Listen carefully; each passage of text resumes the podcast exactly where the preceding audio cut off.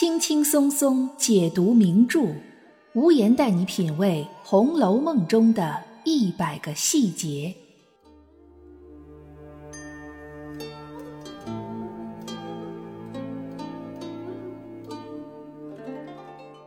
品读细节之美，发现别样红楼。大家好，我是暗夜无言，欢迎您收听原创节目《红楼梦》中的一百个细节。提起贾政这个人物，读者们的第一印象多半都是他曾经暴打贾宝玉一顿板子，似乎贾政是一个再典型不过的封建家长，是一个高高在上、不苟言笑、严肃苛责的父亲。他除了打贾宝玉，就是骂贾宝玉，把个宝玉吓得噤若寒蝉。在宝玉心中，贾政是父亲，但更是老爷。两父子之间只有距离和寒冰，却少有亲情和温暖。那么，事实上真的是这样吗？今天我们就来讲讲贾政的另外一面。想一想，贾政是从什么时候开始不喜欢贾宝玉的呢？从冷子兴演说荣国府这一回，我们可以知道，贾宝玉生下来时嘴里含着“通灵宝玉”，通灵宝玉上还刻了字迹，这对于普通人来说，无疑是一种上天降下来的吉兆。所以贾雨村当时便对冷子兴说道：“只怕这人的来历不小。”冷子兴回答道：“万人皆如此说，因而乃祖母爱如珍宝。”“万人皆如此说”理的“万人”，恐怕其中也曾经包括贾政。就算他嘴上不说，心里应该也是这么认为的。所以我们可以想到，当时将贾宝玉爱如珍宝的人里，恐怕不止贾母一个人。贾政对自己这个小儿子，应该也是十分喜爱的。可惜，这种夹杂着对神秘力量畏惧的喜爱，维持了仅仅不到一年。在贾宝玉满一周岁抓周的时候，贾政雄心勃勃地将几乎所有能摆上的东西都摆上，让贾宝玉抓。然而，贾宝玉却只抓了脂粉钗环来玩。抓周是民间的一种习俗，是指小孩在满周岁的时候，家里人将具有代表意义的东西摆好，让小孩自己去抓取，以此来预测孩子将来的发展方向。比如抓到笔的话，将来有可能是文字工作者；抓到剪刀，有可能成为裁缝。当然了，这是不可能起到预测作用的，不过却承载了父母亲人对孩子的期望。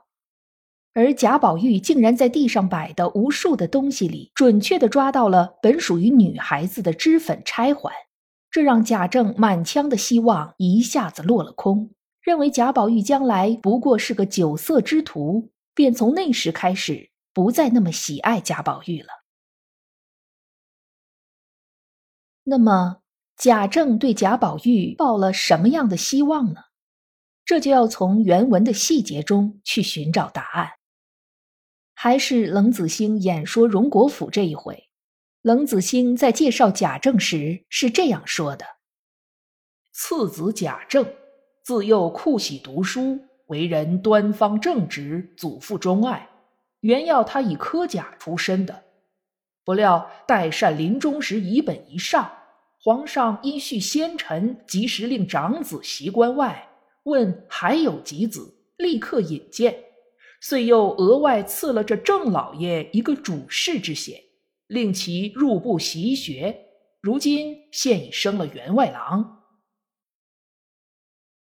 从这段话中，我们可以知道这样几个信息：第一，贾政现在的官职并不是他通过科举取士得来的，是在贾代善，也就是贾母的丈夫去世之后。皇上为了体恤照顾荣国公的后代子孙，而直接赐了个官职给贾政。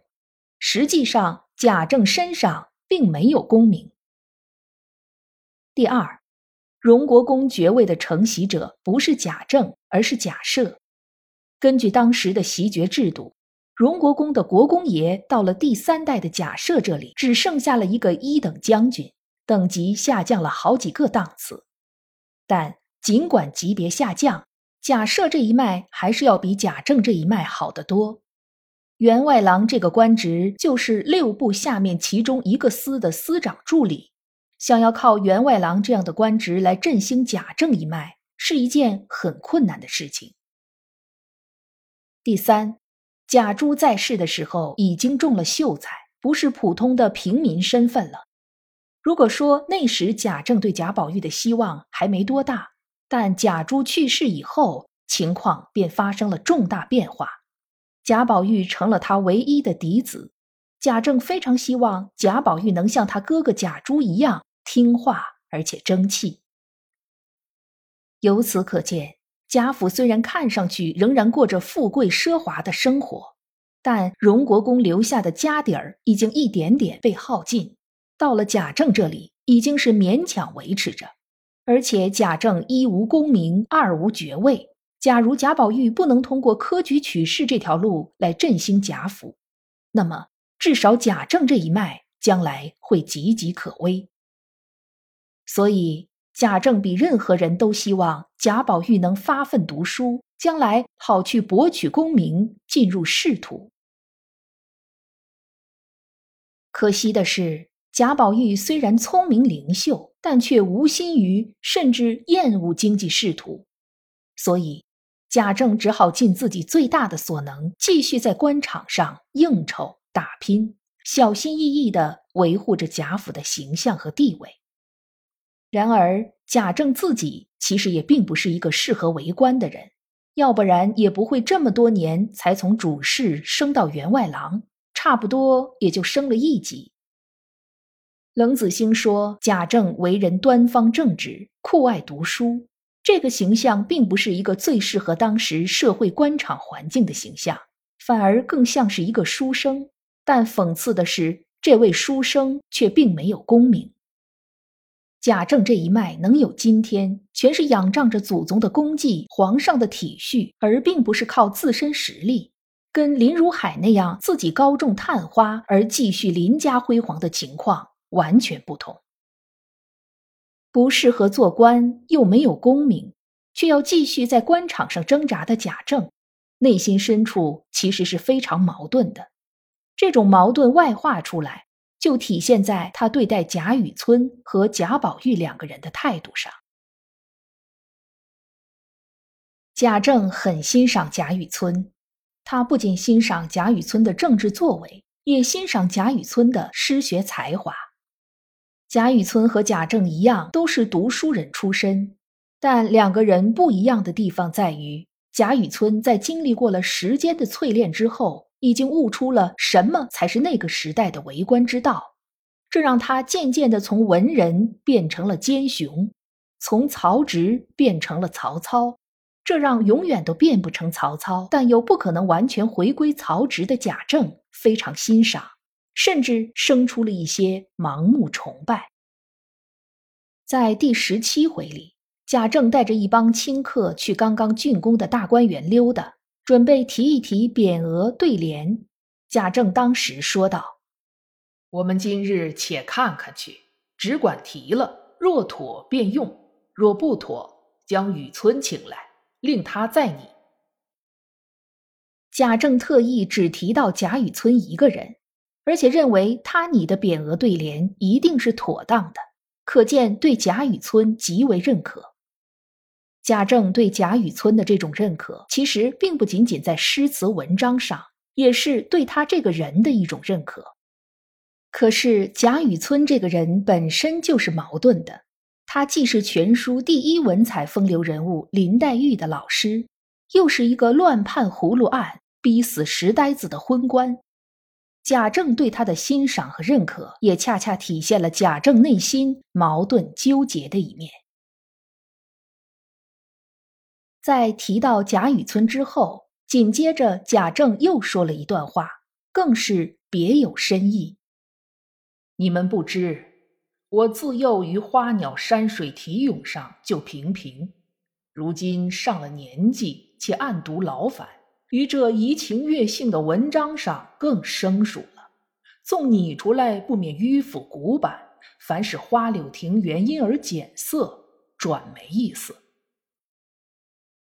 这段话是全书里极其罕有的贾政对自己的一段评价，从中可以看出贾政对自己的短板了解的一清二楚，知道自己并不擅长诗词歌赋，同时也可以看出贾政其实对这些诗词歌赋并不反感。甚至觉得这样的文章可以怡情悦性，可以为花柳园亭增光添色。后文中，贾政刚好遇到了贾宝玉，于是将宝玉留下来，让他给大观园提匾额对联。而这一次，贾政虽然态度仍然很严厉，但却对贾宝玉表示出了难得一见的满意。假如贾宝玉是一个像薛蟠那样于诗书文章方面一窍不通的人，恐怕贾政内心也就不会有矛盾了。但贾宝玉聪明绝顶，富有才情，给大观园提匾额对联的时候，引经据典，侃侃而谈，分明就是一个饱读诗书的人。可偏偏这样的宝玉却对科举取士毫无兴趣。贾政对这样一个儿子，可以说是既怒其不争。又能暗中理解，所以到了后来，就索性睁一只眼闭一只眼，一边任由贾宝玉在大观园里随意玩乐，一边又时而不时的检查一下贾宝玉的学习情况，给他念一念紧箍咒。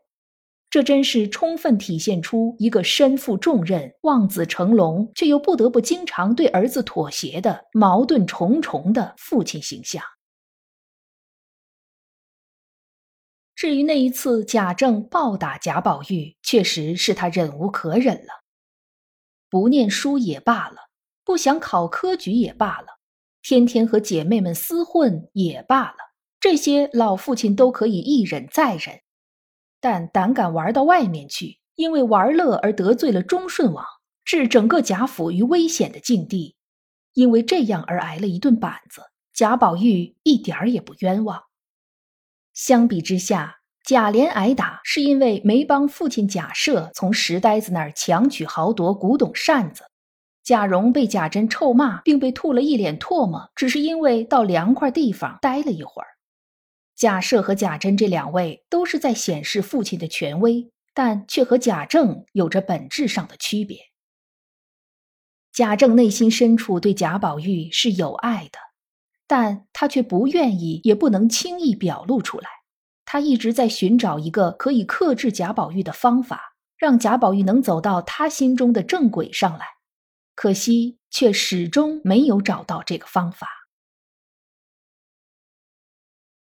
年少时读红楼，只觉得贾政不是一个容易亲近的好父亲，但如今再读，却能理解贾政的难处。在家族未来和儿子的快乐之间，他一直左右为难。更何况这中间还夹杂着对贾母的孝顺和对妻子王夫人的爱护。对于这样一个复杂难解的局面，别说是贾政，就是换成任何一个人，估计也都很难想出一个几全其美的方法，也就只能在并不适合自己的官场中硬着头皮继续打拼下去了。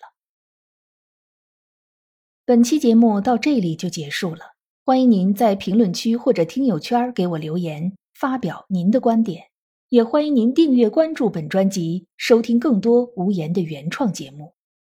本节目由喜马拉雅出品，独家播出。我是暗夜无言，让我们下一期再见。